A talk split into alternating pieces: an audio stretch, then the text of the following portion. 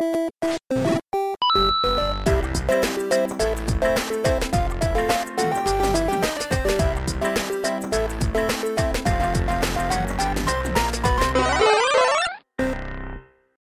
und willkommen zurück zu Pixel, Polygone und Plauderei, unserem Game of the Year 2015 Jahresrückblicks-Podcast. Langer Name. Ich bin der Garo. Ich bin der Thiago. Heldengeist, hallo. Ich bin der Chic. Und der Heldengeist kann auch gleich weitermachen, weil er uns Her Story auf die Liste gesetzt hat. Genau, äh, eine kleine Perle dieses Jahr. Äh, kann ich gleich. Hab ich, hab ich auch auf den Game Awards gesehen, mehrfach. Äh, nur nominiert, ich weiß nicht, ob es einen Award abgeräumt hat. Oh, doch, ich glaube, einen hat es abgeräumt. Story oder so. Wird dazu dann noch kommen, ja. Ähm, Her Story äh, gibt's nicht für Konsole, noch nicht. Äh, reiner Aber für mobile Plattformen. Mobile Plattform und PC. Ähm, ich habe im Vorfeld ähm, ziemlich coole äh, Rezensionen zu dem Spiel gelesen gehabt. Vor allem, weil es ein Spiel ist, was äh, sehr auf ähm, die Narrative setzt. Und bei dem Spiel muss man halt sagen, es ist wirklich äh, Spiel im weitesten Sinne. Gameplay-Elemente sind äh, quasi nicht vorhanden. Im Grunde geht es darum, dass man ähm, als eine Person, zu dem Zeitpunkt weiß man noch nicht, wer man ist, wie man zusammenhängt, das heißt, man muss alles selber herausfinden. Ist es so, dass man ähm, von einem Polizeirechner sitzt und äh, Zugang bekommen hat zu einem Fall, der 1994 stattgefunden hat. Und über den äh, E-Mail-Posteingang kann man dann äh, so, sich so die ersten Sachen zusammenreimen, dass da jemand einem den Zugang gegeben hat, dass man da rumwühlen kann und so weiter. Wieso, weshalb, das äh, weiß man zu dem Zeitpunkt nicht, das äh, stellt sich ja später heraus. Und äh, rein vom Spielerischen her funktioniert das so, man hat eine Art äh, Suchmaschine, in dieser Suchmaschine gibt man ein Wort ein oder auch mehrere. Und alle und in dieser Datenbank sind äh, Videos drin von einem von dem Fall 1994, wo eine Person interviewt wird. Und äh, je nachdem, was diese Person gesagt hat, wenn er zum Beispiel diese Person in einem dieser Videos, keine Ahnung, äh, Mord gesagt hat, dann wird, äh, werden alle Videos, die dieses, diese Tag quasi haben, werden dann aufgezeigt. Und dann bahnt man sich halt so langsam seinen Weg durch diese Videodatenbank. Und am Anfang stellt man sich so, ja, es geht um jemanden, um einen Mann, der 1994 verschwunden ist. Und dann kommt man drauf, das ist äh, seine Lebensgefährtin und. Warum, warum spoilerst du jetzt gerade? Nee, das ist so die ersten 10 Sekunden. Ach so, okay. Und äh, das ist halt seine Lebensgefährtin und ja, so langsam, ja, baut man sich dann halt so durch die Story seinen Weg und ähm, was man halt sagen muss, dass die Story wirklich, wirklich sehr, sehr Mystery wird. Also es ist wirklich sehr, sehr schön gemacht und es baut sich auch so auf. Also ich habe am Anfang, hätte ich nicht geahnt, worauf das Ganze hinausläuft.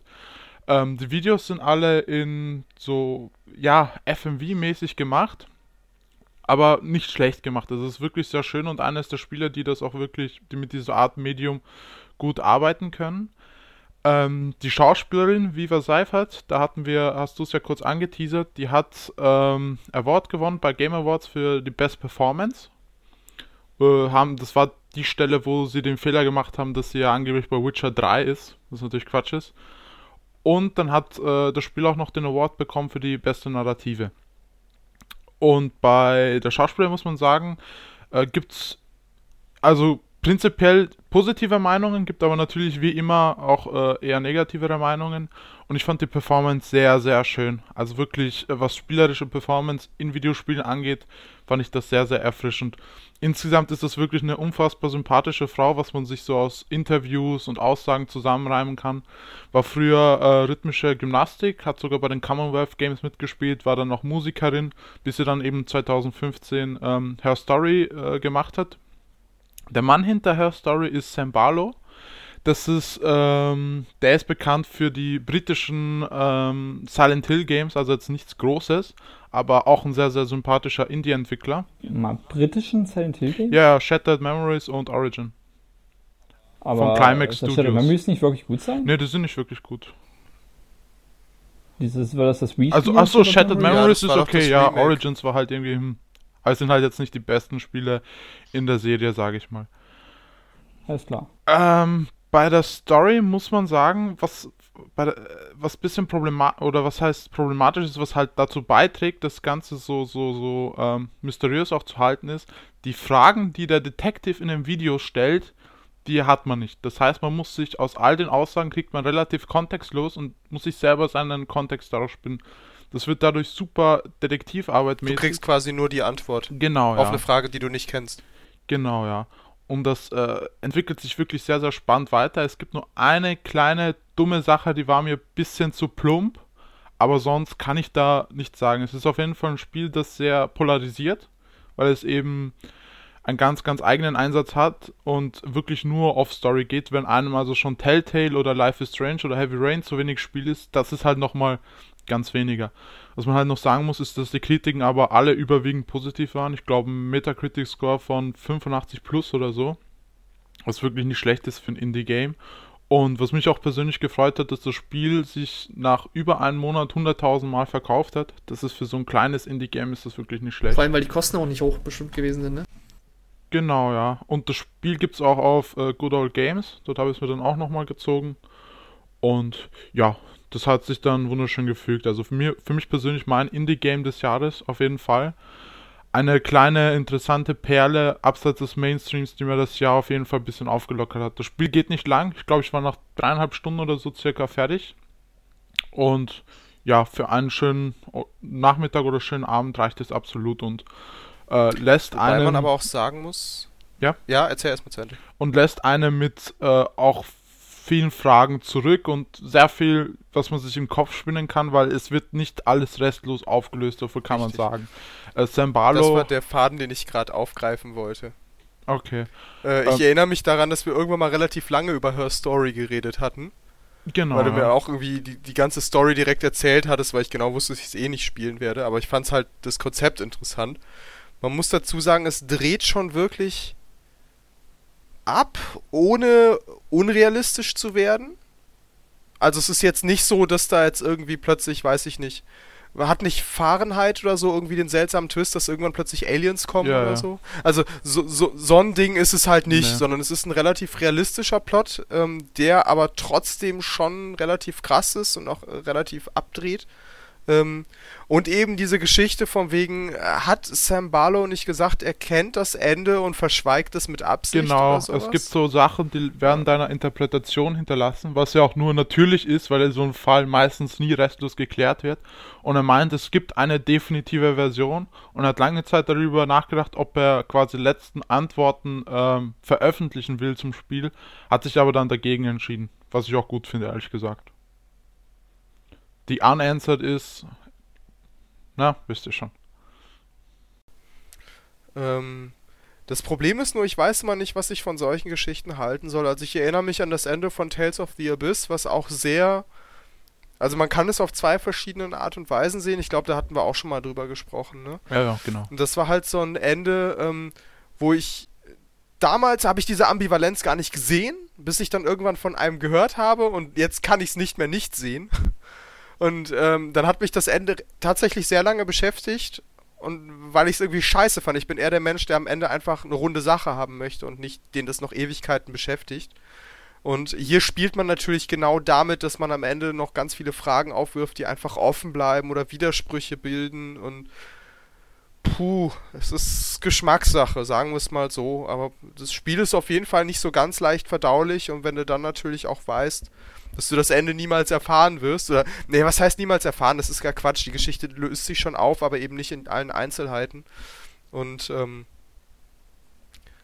ja, kann man mögen, muss man nicht mögen, ne? Also ich verstehe da auch, wenn man dran aneckt, sagen wir es Genau, so. ja. Und bei dem Spiel. Ich wäre tendenziell auch eher der Anecker. Bei dem Spiel kommt halt noch erschwerend unter Anführungszeichen hinzu, dass, ähm, dass die Schauspielerin Viva Seif hat wirklich, äh, man baut eine gewisse Beziehung zu ihr auf über, über die Interviews, weil man sie auch in allen verschiedenen Emotionslagen erwischt und sie auch, man lernt sehr viel über ihr Leben, also innerhalb der Geschichte lernt man sehr viel über ihr Leben und baut sich so sein eigenes Bild dieser Frau auf und ja, dann ist halt natürlich umso schlimmer, wenn dann Sachen offen bleiben. Und danach habe ich mir schon noch relativ lang Gedanken darüber gemacht, was genau zu 100% stattgefunden hat, was für Optionen es gab. Aber dass deine, deine Aussage, dass ähm, dass du am Ende nicht ein wirklich abgeschlossenes Ende hast. Das hat mir jetzt quasi den Stoß versetzt zu sagen, das werde ich nicht spielen, weil äh, das, das geht, für, geht für mich gar nicht klar. Man muss Spiel es relativieren, also man erfährt am Ende natürlich schon, nee, was nee, mit das, dem... ja, das ist jetzt, das ist jetzt persönlich für mich. Ja, für nein, mich das- das verstehe ich Am Ende, auch. am Ende müssen alle Fragen aufgeklärt sein. Sonst bin ich unzufrieden. Es gibt doch genug Spiele, wo nicht alles aufgeklärt wird. Ja, das mag ich nicht. Okay, alles klar. Ich sag ja, ich bin ja grundsätzlich auch eher der, dieser Typ, aber ich wollte damit jetzt nur sagen, das ist jetzt kein Ende, wo du am Ende niemals erfährst, wie es ausgeht, sondern du erfährst natürlich, was mit diesem Mann passiert ist, aber es gibt eben schon doch recht zentrale Aspekte, die eben offen bleiben. Es gibt halt immer Sachen, die weiß niemand dann, weiß niemand außer die jeweiligen Personen. Und so wäre es ja auch im echten Leben. Bei so ganz komplizierten Mordfällen wird auch meistens nicht alles im Detail geklärt. Und insofern fand ich schön, ich finde es immer blöd, wenn so ein Spiel ähm, Sachen offen lässt, um der offen lassen willen. Aber hier hat es gepasst, hat absolut Sinn gemacht, dass einige Details offen sind. Und bei so einem Spiel, was so stark von der Narrative lebt, äh, und hat mir halt das Spielerlebnis noch erweitert, weil ich mir dann natürlich dann noch Gedanken gemacht habe und es mich mit so einem, wirklich mit so einem Impact zurückgelassen hat. Und ja, auf jeden Fall eine schöne kleine Wobei Perle. man aber auch sagen muss, ähm, dass äh, zumindest eine Frage sich ja doch sehr deutlich stellt, ähm, die dann aber, wo, wo ich es auch nicht ganz nachvollziehbar finde, wo da nicht nachgehakt wurde. Äh, weil Wollen wir mal eben kurz so ein paar, so eine Spoiler-Minute machen oder so, damit ich das ansprechen kann? Oder wollt ihr anderen beiden das noch spielen dann? Also doch. Nee, also von mir, von, von mir aus könnt ihr auch ruhig, ruhig erzählen. Also jetzt, äh, jetzt Spoiler, ich werde es im Timecode nochmal kennzeichnen, ne? Okay, genau. Also ab jetzt und dann könnt ihr dann einfach quasi ablesen, wann es weitergeht. Ähm, du erfährst ja irgendwann, dass sie ja halt eine Zwillingsschwester hat. Ne? Und dass die wohl diesen Tick haben, dass beide identisch sein müssen. Immer in allem. Was halt teilweise auch relativ abstruse Züge annimmt. Und ab einem gewissen Punkt weißt du eben nicht mehr, mit wem du da eigentlich gerade sprichst. Genau, ich kann ja mal die ganze Story jetzt aufbröseln, wenn es eh dann äh, keiner spielen wird, weil dann also zum zum damit's rund wird alles. Oder? ja, können wir machen. Kurz ab. Ja. Also ich kenn's ja schon. Also im Grunde äh, geht es um Hannah Smith, eine Frau, wo sich dann rausstellt, dass der Ehemann äh, verschollen ist. Und später äh, stellt sich raus, dass Mord war. Und ähm, jetzt wird es dann langsam geht es dann in die Richtung, dass der Verdacht ursprünglich auf logischerweise auf sie fällt. Die gute Dame lässt sich dann einem Lügendetektor-Test unterziehen, um quasi die letzten Zweifel auch äh, wegzuwischen, dass sie es nicht war. Und der Lügendetektor-Test gibt ihr auch komplett recht, dass, es nicht, dass sie es nicht war. Doch dann, wenn man so mit wachsamem Auge drauf geht, merkt man, die Frau äh, ist nicht die Frau, für, für die man sie hält. Was ich zuerst dachte, was vielleicht äh, Schizophrenie oder sowas sein könnte. Später gibt es ein physisches Merkmal, was unterstreicht, dass diese Frau nicht die Frau ist, die am Anfang des Spiels dabei ist, sondern es handelt sich im Grunde um Zwillingsschwestern, die bei der Geburt von der Hebamme getrennt wurden. Also das heißt, eine Frau war äh, schwanger mit zwei äh, Kindern, beide Zwillinge. Und die Hebamme, die, deren Mann im, ich glaube, im Zweiten Weltkrieg gestorben war und es damals nicht so üblich war, dass man halt äh, dann nochmal heiratet, wie es heute ist, also quasi dann längste Zeit ihres Lebens Witwe war, ihren Kinderwunsch nicht erfüllen konnte, hat quasi eines der Kinder äh, zu sich selber genommen. So, das Haus ist mehr oder weniger vis-à-vis von dem, von dem Geburtshaus, wo die eine Tochter mit der echten Mutter lebt und die andere Tochter lebt mit der äh, Hebamme zusammen. Nebenan. Genau, ja. Es gibt keine äh, Überschneidungen zwischen den beiden bis zu dem Zeitpunkt, wo die Hebamme äh, verstirbt. Und ähm, die eine Tochter, die mit ihr gelebt hat, findet dann ihr Tagebuch, wo sie dann herausfindet, dass sie eben nicht ihre Tochter ist, dass ihr ganzes Leben bis zu dem Zeitpunkt eine Lüge war. Und dann äh, findet sie, sieht sie auf der anderen Straßenseite, sieht sie eben ihre Schwester und merkt, ja, die sieht ja genauso aus wie ich und die mer- bemerkt sie auch und dann beginnt sich so eine gewisse Bande herzustellen zwischen ihnen. Und äh, die eine Schwester, die jetzt im Haus in der, im, bei der richtigen Familie mehr oder weniger gelebt hat, nimmt diese Schwester zu sich.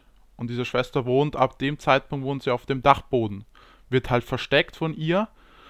Und ähm, es findet keiner heraus, dass, äh, was sich da genau tut. Und natürlich, dadurch, dass sie Zwillingsschwestern sind und keiner weiß, dass diese Zwillingsschwester auch existiert, nutzen sie das bis zu einem gewissen Grad aus. Das heißt zum Beispiel in der Schule ähm, ist die eine besser in dem einen Fach, die andere in dem anderen Fach. Das heißt, die schreibt dann den Test für beide, mehr oder weniger.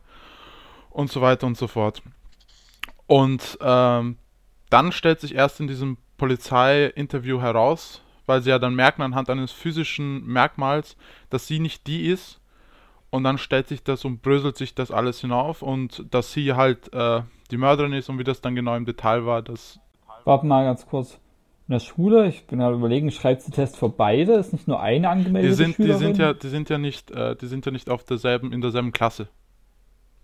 Sind nicht in derselben Klasse, ich glaube auch nicht mal auf derselben Schule. Aber wie willst du einen Test für zwei? Achso, die schwänzt dann quasi ihre Stunde und macht dann den Test für die Genau. andere und die andere macht dann den äh, achten Jahr. Ach so, okay. Genau. Das macht Sinn, verstehe. Und Ah der, ja, und dann halt, und die der sind Mann- halt komplett drauf erpicht, ähm, immer identisch zu sein. Wenn die eine eine Verletzung hat und eine Narbe davon trägt, verletzt sich die andere, um dieselbe Narbe zu haben. Und irgendwann teilen sie sich halt, glaube ich, auch einen Mann und der kriegt es irgendwann raus. Die Situation eskaliert und er wird umgebracht. Genau, ja. Also es ist wirklich, die haben da eine gewisse Obsession zueinander. Dass zum Beispiel die eine, wenn sie entjungfert wurde, muss die andere natürlich auch entjungfert werden und so weiter. Also es ist wirklich dann sehr, und es wird dann halt auch sehr äh, Mystery-mäßig. Und ja, dann stellt sich halt heraus, dass ähm, als der Ehemann der einen herausgefunden hat, dass die beiden eben quasi ein bisschen doppeltes Spiel mit ihnen getrieben haben. Und das ist dann so eine Sache, wo es nicht ganz eindeutig ist. Wie, also er gerät in Rage. Wie weit diese Rage jetzt geht, wird aber nicht ganz geklärt. Auf jeden Fall wird aus einer Verteidigungssituation heraus, greift sie nach einem ähm, Glasstück von einem äh, zerbrochenen Spiegel und schneidet ihm halt die Kehle auf. Und da fängt dann quasi so das Spiel an, ein paar Tage danach oder Wochen, weiß gerade nicht mehr, wo dann halt die Interviews mit der Polizei stattfinden. Und am Ende werden halt ein paar Fragen offen gelassen. Weil äh, in, im Interview meint sie dann zum Beispiel, dass sie nicht nur ihren Ehemann verloren hat, sondern auch ihre Zwillingsschwester. Das sind halt so Sachen, die, wenn mich jetzt nicht alles täuscht, die dann zum Beispiel nicht geklärt werden. Okay, was ist jetzt mit der Zwillingsschwester passiert? Wurde sie getötet? Hat sie dann Selbstmord begangen? Wurde sie vom Ehemann Aber, aber es gab. Ah, die. Zwillingsschwester gab es wirklich, ja, die ist nicht irgendwie eingebildet von ihr. Äh, nee, nee, nee, die gab's wirklich. Und, und man selber, der Spieler, stellt sich dann heraus, ist äh, die Tochter von ihr. die quasi versuchen will aufzudröseln, was passiert ist. Genau, ja. Und man bekommt dann nochmal eine letzte E-Mail vom, äh, von dem Typen, der ihm den Zugang äh, gewährt hat. Ob, und da, so wird es eigentlich auch geklärt, ob man verstanden hat, warum die Mutter das gemacht hat. Das ist erst der Zeitpunkt, wo dir dann klar wird, dass du quasi die Tochter spielst. Und äh, muss die Frage dann beantworten und man soll dann über die St- Straßen, auf die andere Straßenseite gehen. Ich sag's, das finde das, ich Bitte? sag's euch, wenn Spiele irgendwann mal fettes Gameplay und so eine Story haben, dann kommt man gar nicht mehr aus dem Wohnzimmer raus. Ah, es ist wirklich sehr, sehr, sehr. Was, was war das mit der anderen Straßenseite? man soll auf die andere Straßenseite gehen, wird man halt dann aufgefordert. Also ich, ich habe dann geschrieben, dass ich es nicht 100% nachvollziehen konnte. Und äh, man kriegt als Antwort, okay, das verstehe ich, komm mal bitte auf die andere Straßenseite, dass wir drüber reden. Das Gespräch findet dann natürlich nicht statt. Also man bekommt es nicht mit. Da endet dann das Spiel, wenn man quasi den PC ausschaltet und äh, den Zugang zu den Videos abbricht.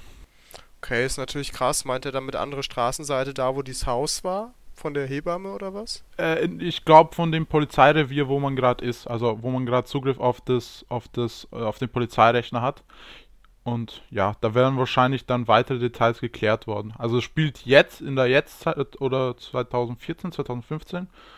Also ist man so 20, 21 Jahre alt und geht dann halt den ganzen nach dem Fall von 1994, als die Mutter noch jung war. Und es wird auch nicht geklärt, wo die Mutter jetzt ist, ob sie noch lebt, ob sie tot ist, ob sie in einer geschlossenen psychiatrischen Anstalt ist oder keine Ahnung, gar nichts.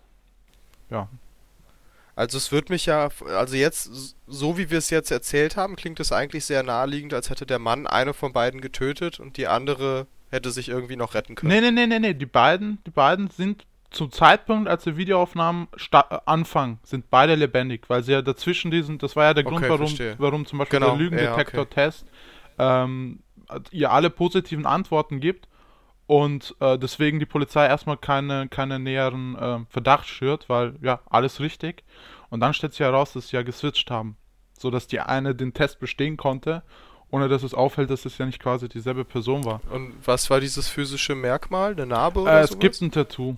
Es gibt ein Tattoo, was die eine hat, was die andere nicht hat. Und das wird leider relativ plump dann. Also wenn es jetzt nur so eine Sache wäre, die so kurz, sie zieht halt so irgendwie kurz am Ärmel, kratzt sich und man sieht das Tattoo. Das wäre ja wirklich dann super subtil gewesen und super cool. Aber sie wird dann auch auf das Tattoo auch angesprochen. Und da müsste sie eigentlich, äh, müssten bei ihr alle Alarmglocken schrillen. Weil Ja, vor allem, warum haben die dann sowas wie sowas Offensichtliches wie ein Tattoo dann plötzlich nicht beide? Weil das, äh, weil das Tattoo, was sie da hatte, das ist, das geht dann tiefer in die Story. Das Tattoo stammt aus einer Zeit, wo die beiden relativ separate Lebenswege hatten. Also noch Überschneidungen hatten, aber relativ autonom gelebt hatten. Und, und es auch relativ unique ist, was natürlich für den Mann, der äh, mit ihr lebt, mit der anderen Schwester, natürlich Fragen aufwerfen würde. Ja, so viel mehr gibt's dann zu dem Spiel gar nicht Moment, zu sagen. also der Mann selber wusste das nicht mit den Tattoos? Der Mann selber äh, wusste, hat ja sehr, sehr spät erfahren, dass die beiden auch Ja zwischendurch gut, aber er kann es ja auch spät erfahren und die haben trotzdem die ganze Zeit geswitcht. Ja, ja, haben sie ja auch, weil ähm, die eine kann tatsächlich nicht schwanger werden. Und äh, ja, und die andere, äh, sie verliert halt ihr Kind nach acht Monaten, was dann halt natürlich auch Auswirkungen auf die Psyche beider hat. Und ähm, das ist dann auch so eine Sache von, als sie schwanger ist, macht die andere wirklich mit allerlei Leuten und auch mit Pennern und wirklich jeden, den sie trifft, äh, Geschlechtsverkehr in der Hoffnung auch schwanger werden zu können. Was halt nicht klappt, weil es bei ihr einfach nicht geht und sie bekommt dann auch sexuell übertragbare Krankheiten und so. Es ist wirklich sehr äh, relativ harter Tobak, sag ich mal. Okay, krass. Ja. Gut. Also es ist Stimmung jetzt, erstmal komplett getötet. jetzt länger geworden, als ich gedacht habe. Aber das Spiel Ab hat jetzt sind wir dann quasi auch offiziell wieder spoilerfrei. Und jetzt, und jetzt sind wir wieder happy, weil jetzt Yoshi's Woolly World kommt. Yoshi. Und Oh, das war jetzt ein krasser Wechsel. Ja, es ist ein ziemlich böser Wechsel. Ich bin jetzt ein bisschen down. Aber okay, Yoshi, Yoshi, Yoshi, Yoshi, Yoshi. Das ist ein echt schönes, aber auch mega krass leichtes Spiel. Ja. So wie immer, wenn du halt wirklich Aber alles es- finden willst ist, alles ja, aber, es, aber das, genau, genau das ist es. Es ist ein echt schönes Spiel und ich bin jetzt, also ich spiele jetzt gerade neben, neben, also ich habe bei Yoshi's Woolly World Mission angefangen und äh, spiele jetzt aber auch Kirby's Triple Deluxe. Und irgendwie ist Kirby's Triple Deluxe so wie die Kirby-Spiele halt sind. Du, du hast auch wieder haufenweise versteckte Sachen. Und ich finde Kirby's Triple Deluxe besser. Nee, bei weitem nicht. doch, beim, doch, richtig krass viel besser. Ich finde das Spiel so mega Also gut. Aber okay, was Kirby's jetzt- Triple Deluxe ist jetzt auch nicht unbedingt das beste Kirby-Spiel irgendwie. Nö, das ist, das ist äh, ja wundersame Spiegelwelt, aber ja, ähm, darüber haben wir auch schon mal gestritten. ja, so, äh, wundersame Spiegelwelt ist voll das Metroidvania und das ist super, das liebe ich. Ähm, aber Yoshi's Woolly World halt, grafisch sieht das ja mal dermaßen geil aus, oder? Ja, Yoshi's Woolly World ist für mich einer der Kandidaten der besten Spiele des Jahres. Ähm, ja, ich weiß, dass ich da nicht ganz mit anderen einer Meinung sind. Ich finde auch den Grund sehr gut, der jetzt hier noch nicht genannt wurde, aber den ich glaube Heldengeist irgendwann schon mal gebracht hatte. Ob Yoshi's Woolly World für mich genauso krass Game of the Year ist, wie es zum Beispiel in Konkurrenz mit einem Metal Gear Solid 5 oder mit einem Witcher, was ich jetzt nicht gespielt habe, was wahrscheinlich auch nicht so meins ist. Aber so vom Prinzip her, ne, ob das so die gleiche krass Level hat. Und ähm, fand ich schwierig, musste ich tatsächlich auch erstmal einen Moment drüber nachdenken, aber ich finde, für das, was es sein möchte, für das, was Yoshi's Woolly World sein will und für das, was es ist, ist es, glaube ich, einfach eins der besten Spiele dieses Genres und ich finde, es ist nach Yoshi's Island vermutlich äh, das beste Yoshi-Spiel. Ja, das, das, das mag sein, das, das, da gebe ich dir recht. Yoshi's Island 2 war jetzt nicht wirklich gut. Yoshi's Und- Island. Äh, New Yoshi, was? Yoshi's, Yoshi's Island. Island, Yoshi's Island 2 war nicht so gut, meiner Meinung nach. Ich Yoshi's äh, geht aber DS, gar nicht von. Yoshi's Island 2 oder DS. Ich meine, verglichen mit dem Ja, SNES ja, Yoshi's Island. ja, ist richtig. Dem- stimme ich dir zu, weil Yoshi's Okay. Island 2 wirkt eigentlich äh, meiner Meinung nach nicht so gut war. Und Ja, Yoshi's okay. New äh, Island ja wirklich nicht mal wirklich gut sein soll. Doch, wirklich das ist gut. Kein allzu gut. Ja, es- Also ich mochte das, glaube ich, rückblickend ein bisschen lieber sogar noch als Yoshi's Island DS. Aber es ist halt ein sehr langsames, sehr gemächliches Pacing. Und das hat Also Yoshi's das waren, das waren Yoshi-Spiele immer. Wobei Yoshi's Nee, Island, Yoshi's Island World für zwei Yoshi's Island nicht, ja, aber der Rest war dann doch schon sehr gemächlich. Auch jetzt ähm, Yoshi's Woolly World, Yoshi's Woolly World. Aber die besten Genrevertreter, und das ist jetzt echt eine ziemlich äh, harte Behauptung, weil zu den, krass, zu den besten Genrevertretern, da muss es sich mit den Donkey Kong spielen oder Rayman Legends schlagen. Das ist schon ziemlich Ich weiß es nicht, hart. für mich ist Donkey Kong nochmal so ähm, eine etwas andere Art von Spiel. Ist jetzt ein bisschen schwer zu erklären, aber ich würde jetzt eher zum Beispiel sagen, dass so ein Rayman Legends mit einem Donkey Kong konkurriert, aber so ein Yoshi's Woolly World eher mit äh, Kirby und Yoshi's Island und irgendwie für mich ist das nicht ganz dieselbe Schublade. Weil es viel gut ist, oder? Ja, so ein bisschen. Also Donkey Also Kong Donkey ist so Kong- Rage und äh, Yoshi ist halt mehr so viel gut. Also nicht so. Heißt, heißt nicht, die, die, die, die Firma, die das gemacht hat, sogar viel gut? ich meine, die Good heißt Feel Good. Inc. oder so. Ja, das ist, das wäre, das wäre, ist jetzt richtig Viel geil. gut Ing ist Was aber auch ein Gorilla-Song. Ver vertauscht es Ja, deswegen irritiert mich das auch Okay. gerade. Ich denke gerade einen Moment drüber nach. Heidi, war das, war das gerade beabsichtigt? damit? Ich weiß nicht, das ist ja strange gerade. Feel good. Du, du, du, du. Ja. Ja, ich musste aber auch gerade drüber nachdenken, deswegen so gucke ich es gerade mal parallel dazu. Äh, Nee, ähm, Ich nee, finde, Yoshi's Feel, Island schafft so dieses Good Feel dann halt so. Ähm. Moment, Fe Faden finden. An so einem Donkey Kong erwarte ich halt so dieses anspruchsvolle Gameplay, weißt du? Das muss halt mich richtig als Spieler ansprechen. Ja, oder auch als Core-Gamer, sag ich jetzt mal, auch wenn dieser Begriff irgendwie bescheuert ist. Und Yoshi's Woolly World ist, glaube ich, diese Art Spiel, wenn ich als Kind zurückdenke, wie gerne ich Yoshi's Island gespielt habe, dann ist, glaube ich, aus heutiger Sicht Yoshi's Woolly World das Spiel, was dieser Erfahrung am nächsten kommen kann. Versteht ihr, wie ich das Mit dem, Komment mit dem Kommentar würdest du mir schon Lust machen, weil ich das damals auch so toll fand. Also ich habe halt damals als Kind und super Yoshi's Island geliebt. Ich finde, es ist immer noch eins der besten Spiele aller Zeiten. Und äh, aus heutiger Sicht gibt es für mich kein Spiel, was dieses Yoshi's Island als Kind spielen Gefühl so gut einfängt wie Yoshi's Woolly World und das halbwegs zeitgemäß macht. Und deswegen hat das Spiel echt für mich so einen Bonus. Und ich meine, es blieb bei mir jetzt auch relativ lange liegen. Ich habe es eine Zeit lang gespielt und habe ich ganz lange pausiert und habe ich jetzt irgendwie einen Rest nachgeholt. Aber ähm, natürlich macht es noch irgendwie, hat so ein paar Baustellen. Zum Beispiel ist die Musik in Donkey Kong halt einfach noch so viel facettenreicher und ähm, umfangreicher als bei Yoshi's Woolly World. Da wiederholt sich irgendwie relativ schnell viel Zeug und auch die, die Wollelemente wiederholen sich natürlich irgendwann im Laufe des Spiels, auch wenn es zu Beginn noch sehr, sehr ideenreich ist. Es ebbt natürlich irgendwann ein bisschen ab. Ähm, aber nichtsdestotrotz, mit Blick auf diese Erfahrung ist, glaube ich, Yoshi's Woolly World das Spiel. Also, das Problem ist, kannst du einem Kind vom heute Yoshi's Island geben und die werden genauso flasht, geflasht wie wir damals? Wahrscheinlich sogar noch, weil es relativ cartoonig ist. Es ist halt, was Aber- halt gut ist, dass bei äh, Yoshi's Island, das ist einfach auch äh, super gealtert. Das ist halt das. Ja. Das kannst du heute problemlos spielen, ohne Augenkrebs zu bekommen. Ja, okay, klar, deswegen, der Vergleich war jetzt weniger gut. Aber im Rahmen dieser Erfahrung ist so Yoshi's Woolly World. Weißt du, wenn ich damals einem, einem Kind oder was ein Spiel gerne an die Hand gegeben hätte, wäre es irgendwie Yoshi's Island gewesen. Und ich glaube, heute wäre es dann Yoshi's Woolly World. Weil das für mich einfach so das. Gefühlt, also es liegen Welten zwischen Yoshi's Island DS und Yoshi's New Island und Yoshi's Woolly World. Also für mich sind Yoshi's Island und Yoshi's Woolly World fast gleich auf, nur dass das eine natürlich diesen historischen, unendlichen Vorteil hat. Und äh, die anderen beiden kacken im Vergleich komplett ab.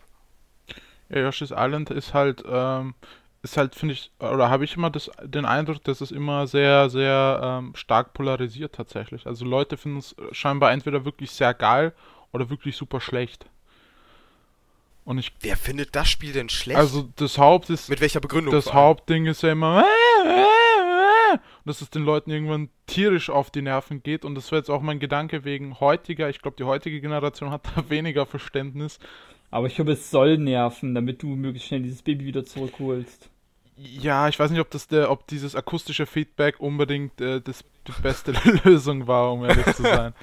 Also ich, Aber es gibt kein Baby Mario in Yoshi's Woolly World. ja, Yoshi's, Damit hat man das Problem schon bei erledigt. Yoshi's Woolly World muss man sagen, das ist so, äh, das ist ein super stabiler Titel in dem, was es sein will und auch zu Recht, ich sage mal so ein so ein 80er bis 85er Titel. Und wenn man sich dann mal die Liste so durchschaut, da merkt man, dass Nintendo davon so einige dieses Jahr hatte und Sony und Microsoft eher weniger.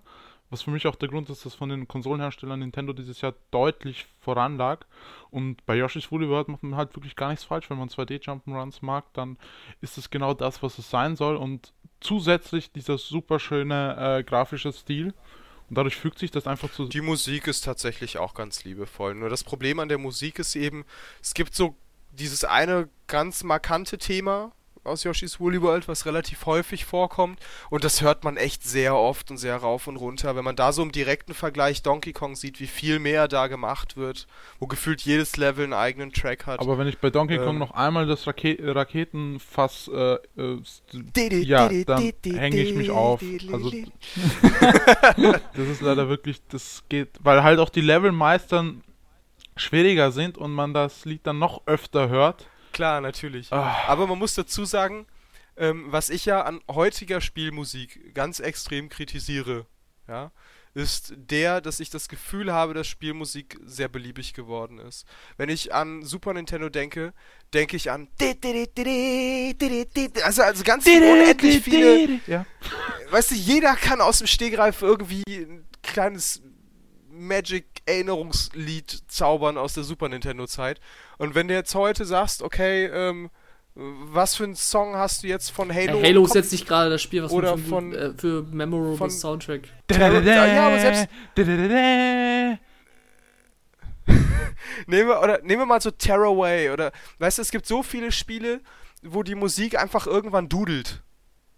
Ja, wo, wo die Klangflächen sind. Sky, gut, Skyrim hat natürlich ein krasses Thema und vielleicht so ein zweites Stadtthema, was man gerne oder häufig hört. Naja, nee, Skyrim hat halt relativ wenig Musik, das ist eigentlich nur.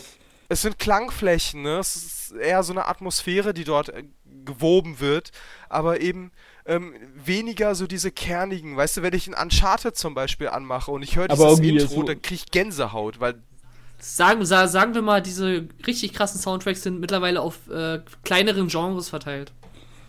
Aber, aber warte mal ganz kurz. Klangflächen? Ja.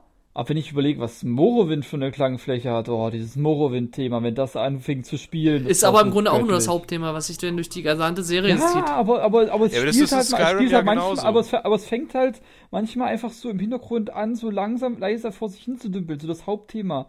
Und das hat Skyrim irgendwie weniger. Ja, naja, klar, weil im Hintergrund nicht ständig hua, hua, kommen kann. ja, ja, ja. Aber im Grunde ist das äh, Skyrim-Thema ja ein Remix von dem Morrowind-Thema, was wirklich eins der genial. Ja, ja. Echt jetzt? Muss man, muss man ja, nebeneinander, auch Oblivion, muss man nebeneinander hören. Aber das ist auf jeden Fall Fakt, dass das eins der geilsten Videospielthemen aller Zeiten ist.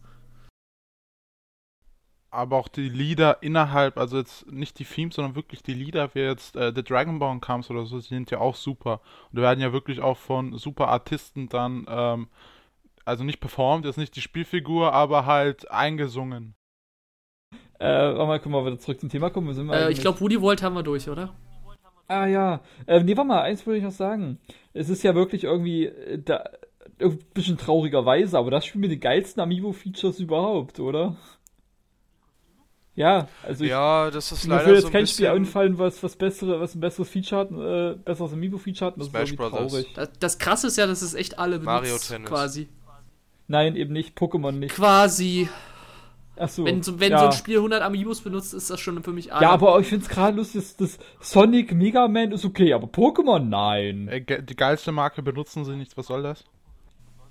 Ja, ist schon echt traurig. Du kriegst dann, kriegst dann, kriegst dann nur so ein, so ein, so ein, äh, so ein Amiibo-T-Shirt. Das kriegst du jetzt bei, wenn, ob die Pikachu, Quajutsu, äh, Lucario oder Mewtwo IDs, es gibt immer dieses, ja, dieses T-Shirt. Also, das ist halt irgendwie ziemlich peinlich. Man sollte das Spiel schon nicht kaufen, deswegen. Das stimmt schon ja, aber irgendwie ist es komisch. Ich meine, aber ich Pokémon gehört zu, zu, gehört zu 66% Nintendo. Warum? Aber ich muss gestehen, dass mir viele äh, der Amiibo-Kostüme oder auch allgemein der Yoshi-Farben echt nicht gefallen haben in dem Spiel. Mir, schon, ja, mir gefällt der größte Teil einfach. Weil ja, ich weiß auch, dass die irgendwie wieder. sehr gut ankommen, aber mir sind die manchmal oft auch zu willkürlich zusammengewürfelt und irgendwie weiß ich nicht. Ja, gerade zum Beispiel beim, beim Samus-Kostüm, da sieht man so richtig, dass da vorne diese, dieser, dieses Visor auf der ja, Nase Ja, das ist. zum Beispiel, ich finde die Idee zwar ulkig oder auch, dass bei Mario immer so ein Schnauzer auf der Nase ist, aber mehr als für einen kurzen Schmunzler reicht's halt nicht und dann finde ich's doof. Ja, aber das, das willst, ach, doof findest du sogar. Also ich ja. finde, wenn du, einen Schmunzler reichst, dann spiele ich halt Also damit. ich hätte zum Beispiel lieber ein paar findest, äh, ruhigere Yoshis gehabt, im Sinne von ja, die, die auch mal ja einfach. Levels.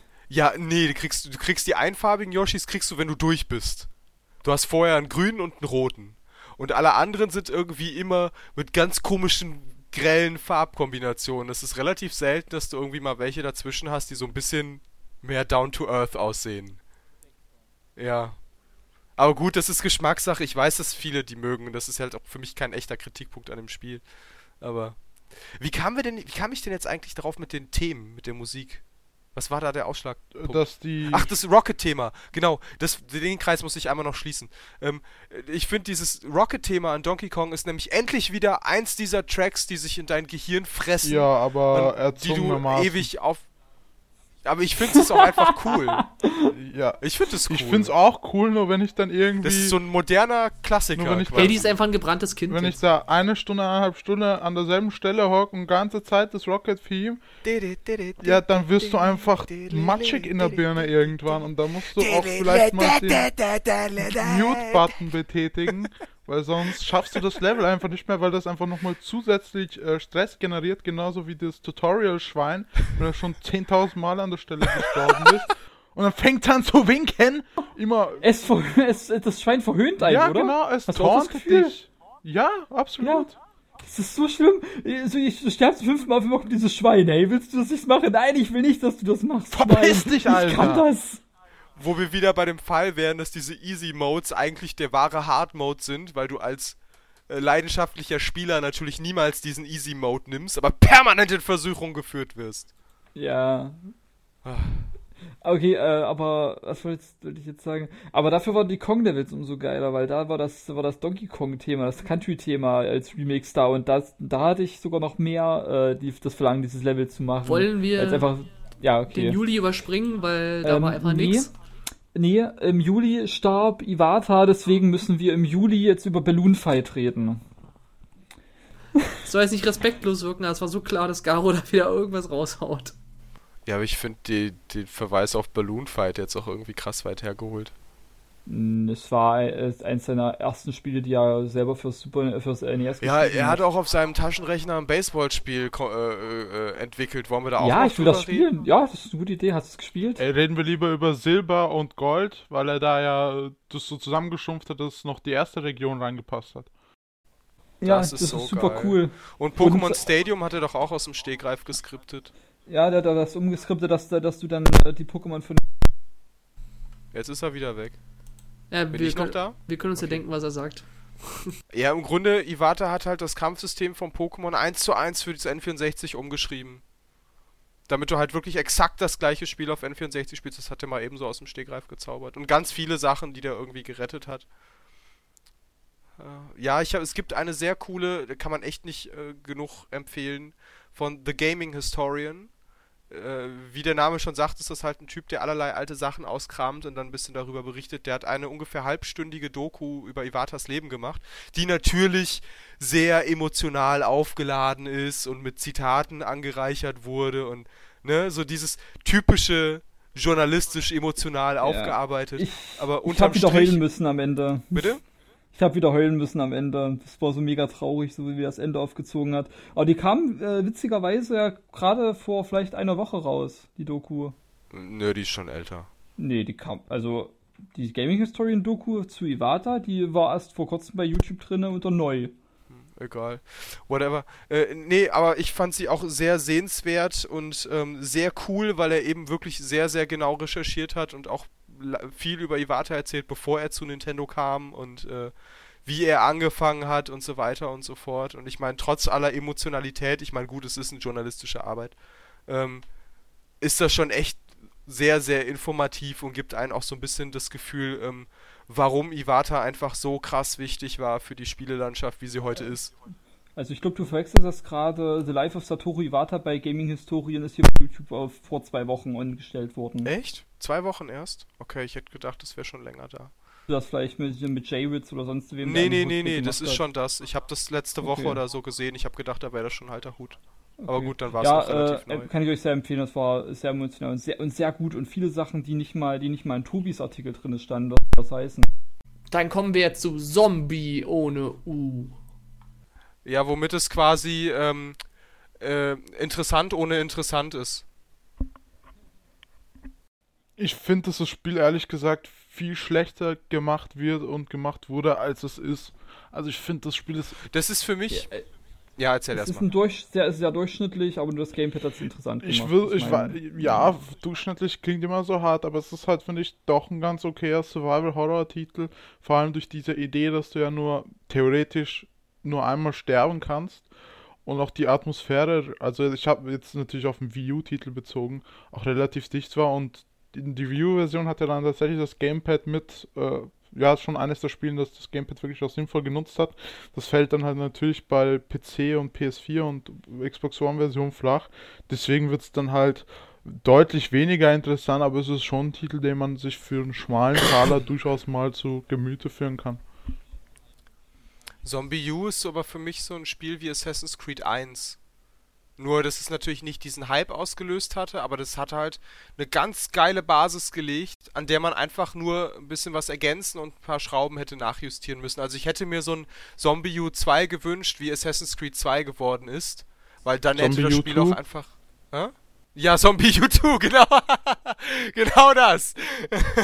ich hatte damals auch ein Let's Play geguckt auf der Wii, wo es rauskam, äh, Wii U. Untertitel äh, Live with or without you. The Joshua Tree. Und der LP hatte das auch richtig atmosphärisch gemacht. Man hatte wirklich richtig mitgefiebert. Wann stirbt der jetzt? In welchem Video? Und oh mein Gott. Und also, wenn das echt so ist, wie wenn man es selber spielt, also ich fand es auch vom Konzept her immer richtig cool. Also hätte ich mir sofort geholt, wenn ich die Konsole gehabt hätte. Es hatte so ein bisschen diesen Dark Souls-Moment aufgegriffen, den man damals hatte. Das ist nämlich wirklich, dir war es wichtig, nicht zu sterben und dann auch sehr vorsichtig manchmal rumzulaufen. Nur natürlich ja, und, irgendwann wird es halt relativ egal. Kann, und wie, wie in Dark Souls kann auch jeder Zombie äh, dein Ende bedeuten. Ne? In Dark Souls kann auch jeder Feind, wenn du ihn wirklich unterschätzt und dich dumm anstellst, deinen Tod bedeuten. Ne? Das geht schneller als du denken kannst. Nur ein Zombie, Zombie kommt in der Ecke halt vorgeschnellt und weg bist du. Nur irgendwann wird es halt relativ ausgehebelt, weil du halt Abkürzungen kriegst und du dich selber im Grunde nochmal, gut, du musst dich selber ja nochmal killen, das ist ja das cooles Feature eigentlich. So ein bisschen wie in Dark Souls, nur dass du in Dark Souls liegt halt deine Leiche da rum und in Zombie U läuft die Leiche eben auch noch rum und greift dich an. Aber äh, du findest halt irgendwann Abkürzungen und so weiter und irgendwann ist das alles gar nicht so dramatisch. Dann legst du die Sachen irgendwie in die Kisten und dann gehen die nicht verloren und. Mh. Mm. Aber wie gesagt, es hatte halt so eine geile Basis. So, man hätte daraus so ein. Weißt du, wenn so ein. Ein bisschen mehr Dark Souls in Zombie U2 gesteckt hätte, dann hätte das, glaube ich, einfach auch ein richtig, richtig, richtig gutes und eine große Franchise werden können. Gutes Spiel. Aber ja, also man, man halt muss Ubisoft auch echt mal auf auf die Schulter klopfen, dass sie so mutig waren und so innovativ, da mal sowas rauszustampfen. Das ja. war schon cool. Ja, das hat sich aber dann auch relativ schnell gelegt. Ja, wenn man ja, ehrlich ist. Genau. Ja, wobei man muss natürlich auch sagen, wir loben das Spiel jetzt so krass. Also ich, ich habe es relativ spät nachgeholt und war jetzt nicht geflasht. Ich fand es gut. Und wie gesagt, da hätte viel kommen können. Was ja natürlich im Umkehrschluss auch bedeutet, ist dann nicht allzu viel. Ne? Also. Ist jetzt halt die Frage, was jetzt interessanter am Zombie-Release ist, dass sie es nochmal neu rausbringen, ist, planen die dann wirklich noch mehr? Das ist ja eigentlich die viel interessantere Frage. Aber auf keinen Fall für Wii U. Ich bezweifle es. Ne, das mit Sicherheit nicht. Aber das wäre mir da, auch relativ egal. Weil ich aber das wäre gerade cool, das wär gerade cool gewesen, wenn sie da nochmal einen Kracher rausgehauen hätten.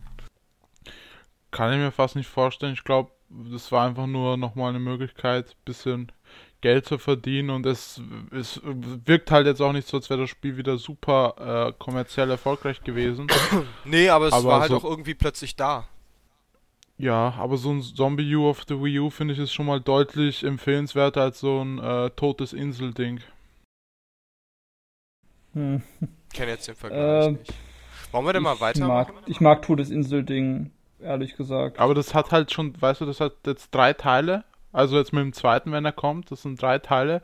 Und so ein Zombie U, was zumindest nicht schlechter ist, wenn nicht sogar besser, äh, gurkt so vor sich her. Das ist halt dann immer. Zombie U, ja, aber nicht Zombie, muss man dazu sagen. Ja, aber ich weiß gar nicht, wie die Sales bei Zombie sind, aber ich glaube nicht. Ich finde, die Gamepad-Features, die, die machen wirklich äh, viel bei den Spielen. Ich glaube, Zombie U hatte sich gar nicht so, so schlecht verkauft, aber Ubisoft hat natürlich wer sonst was erwartet zum, und dann war es. Zum Beispiel, zum Beispiel jetzt mal solche Sachen wie, dass du äh, von Zombies verfolgt wirst und dann äh, auf dem Gamepad quasi äh, noch so noch, noch einen Türschloss-Code eintippen musst, während du auf dem Bildschirm auch siehst, wie die Zombies näher kommen oder in deinem Rucksack wühlst, während du quasi auf dem Fernseher sehen kannst, ob Zombies kommen, auf dem Game, aber derzeit in deinem Rucksack halt rumstöberst auf dem Gamepad, das ist schon eine gute Sache. Auch die hatten coole cool. Features, aber es gibt auch Sachen, die eben irgendwann nervig wurden auf dem Gamepad. Fand ich jedenfalls.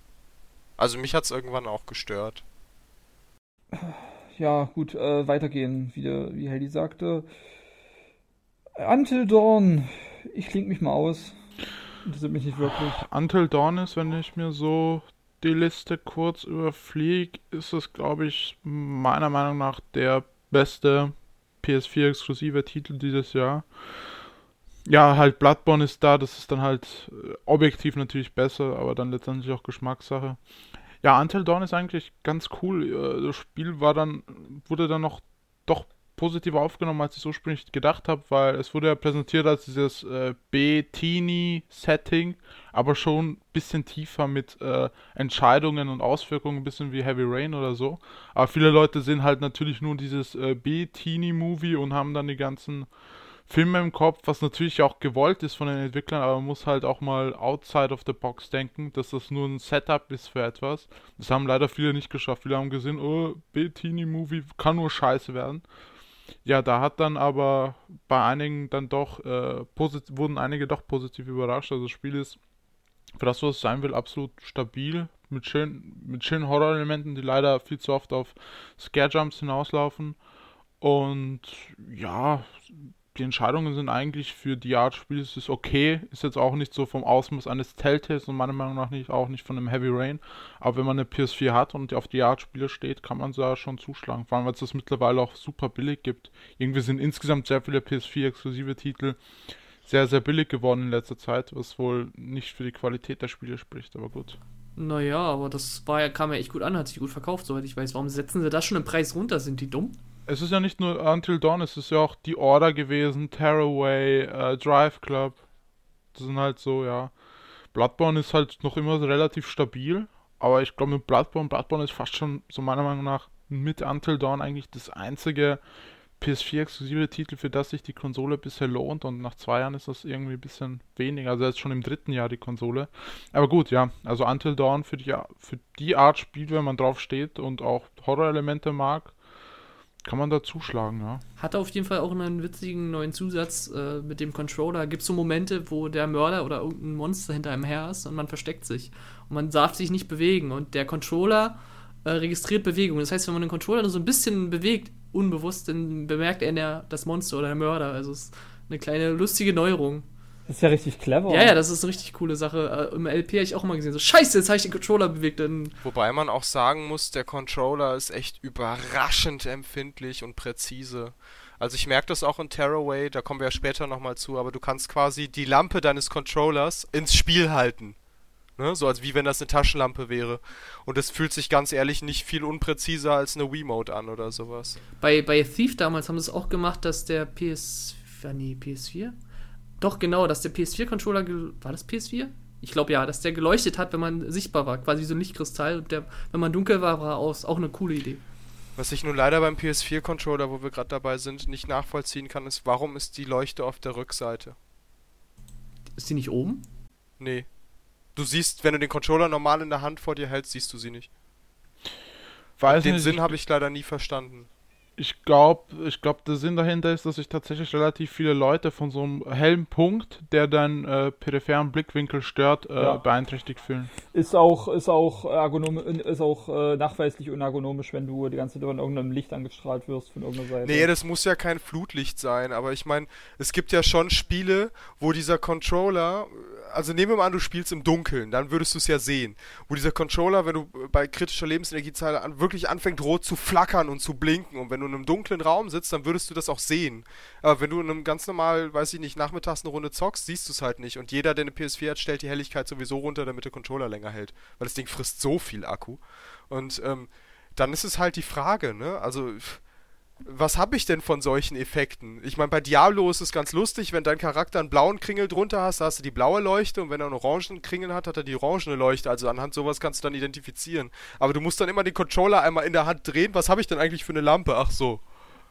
also irgendwie erfüllt das nicht so ganz den und Zweck der Sache. Man ist aber auch irgendwo als Spieler dann auch ein bisschen selber in der Pflicht bei so einem Spiel wie Until Dawn. Da spielt man dann halt natürlich mit Licht aus und dunkel drumherum. Und ganz witzig, dass du das mit Rot-Blau sagst, das ist ja tatsächlich bei GTA 5 so. Wenn dich die Polizei verfolgt, dann blinkt das Licht abwechselnd Rot-Blau, wie halt so Polizei Es gibt ja auch nette Effekte. Also ich denke mir immer wieder, dass da manche Leute sich echt was Witziges bei gedacht haben, aber es ist halt praktisch nicht praktisch. Ja. Also ich meine, weißt du, man hätte ja irgendwie machen können, dass diese Lampe so ein bisschen mit über den Controller wandert und dann zumindest schwach glüht oder so, dass du zumindest sehen kannst, was da theoretisch abgeht. Ohne dass du den Controller einmal drehen musst. Ah, irgendwie so ein bisschen, weiß ich nicht, verschenktes Potenzial. Ja, bei der Lampe weiß ich sowieso nicht, ob es die überhaupt hätte geben müssen. Das ist so ein Richtig, Feature. oder ob man nicht ganz hätte verzichten können. Ja, weiß nicht. Vor allem, weil es ja, du kannst die Lampe ja, glaube ich, gar nicht ausschalten. Das heißt, selbst in Spielen, ja, totaler Quatsch eigentlich, aber gut. Äh, zu Until Dawn sei noch gesagt, dass das Spiel ja ursprünglich ein PlayStation Move-Titel schon für die PS3 hätte sein sollen. Das war auch das erste Mal, wo ich es dann auch verfolgt hatte und immer auf den Release gehofft habe, weil das war so für mich insgeheim der Titel, der dann vielleicht eine Move-Controller wieder rechtfertigen könnte. Aber kam ja dann für PS4 und. Ich ja. finde sowas immer faszinierend, wenn Spiele für eine alte Konsole erscheinen und dann für die nächste kommen, wie bei Eternal Darkness zum Beispiel damals. Oder Resident Evil Zero sollte ja auch für N64 kommen. Sehr witzig. Ja, ja, genau. Aber was dann wahrscheinlich wieder den Ursprung erklärt mit dieser Motion-Sensor-Geschichte, ne? Mhm, genau, ja. Dass du halt stillhalten musst und sowas. Wobei ich da sagen muss, dass sie es cool umgesetzt haben. Also das ist auch so ein Feature, wo ich mir denke, äh, gerne häufiger in vielen Situationen, weil das ist, glaube ich, eine coole Sache, wo du als Spieler einfach nochmal mehr eingebunden wirst, wenn es das heißt, und jetzt steh still. Ne, das ist so einfach umzusetzen und ich glaube, dass du da sehr schnell sehr viel Atmosphäre mitmachen kannst. Kann man halt sehr schön äh, Breaking the Fourth Wall mitmachen, aber muss halt auch entsprechend dann äh, umgesetzt werden. Naja, du kannst ja in jedem Stealth-Spiel im Grunde immer, wenn du dich irgendwo, gut, ist jetzt vielleicht überzogen, aber wenn du dich versteckst, dass du halt einfach mal stillhältst. Ja, das Problem ist, du kannst halt äh, für, für Sony ist einfach oder für Sony eigene Studios ist es einfach, aber für Multiplattform-Entwickler ist es schwierig, weil du kannst ja nicht, du brauchst einen kleinsten gemeinsamen Nenner für verschiedene Plattformen. Und wenn jetzt so ein spezifisches Feature, wie es jetzt bei der PS4 ist, nicht auf U oder Xbox One oder PC umsetzbar ist, dann äh, wirst du dich eher zurückhalten, das umzusetzen. Und nachdem ja Sony eher auf Sparflamme zurzeit läuft mit eigenen Studios, ist halt schade, verschenktes Potenzial. Ja, auf jeden Fall. Wobei ich glaube, dass es auch ein Feature ist, was nice to have sein kann und nicht dramatisch ist, wenn es fehlt. Ja, man kann es aber theoretisch, könnte man es ja wirklich äh, drumherum auch aufbauen, also wirklich stärker integrieren, weil das ist ja mit dem Stillstehen, während du irgendwie in so einem Schrank bist, ist ja eine von vielen potenziellen Ideen wenn du einfach mehrere davon im Spiel hast, dann wird das einfach ganz viel wichtiger und dann hinterlässt auch einen bleibenderen Eindruck, weil du als Spieler dann nochmal wirklich, äh, es ist einfach immersiver dadurch und das ist meist gut und ja. Ich wollte dich gerade ich wollte dich gerade loben für den Einsatz eines sehr kreativen Anglizismus. Immersiv. Ah, Hilfe. Äh, hattest, du auch noch, hattest du auch noch nicht gehört. Ich kenne nur Immersive. Immersiv sagt man aber auch im Deutschen. Ja, nee, ja gut, es, es gibt das Wort in Deutsch, Immersion sagt, sagt man Immersion, ja, das stimmt. Immersion ja. sagt man, ja. Ähm, ah ja, anderes Thema. Also Bezug auf Controller und dessen Features und Ideen, da kann man in Terraway echt nochmal drüber reden. Da gibt es ein paar schöne Ideen. Aber ich sehe gerade, dass wir unsere zweite Stunde fast voll haben. Ja, ich hätte auch vorgeschlagen, jetzt so also einen schönen, gleich einen schönen Cut zu machen. Also so, September kommt im nächsten Part. Heldengeist wollte gerade noch irgendwas sagen. Nee, ich wollte gerade sagen, zu Terraway kommen wir später dann nochmal, können wir dann ins Ja, ja, genau. Auch ein Spiel, was ich tatsächlich sehr wichtig finde und sehr schade finde, dass es so schnell wieder verramscht wird. Hm. Oh ja. Das Tearaway-Problem. Aber da reden wir dann nochmal ausführlicher drüber. Genau, ja. Gut. Schön. Genau. Gut, dann verabschieden wir uns hiermit. Denke ich auch. Ciao. Bis zum nächsten Mal. Tschüss. Auf Wiedersehen.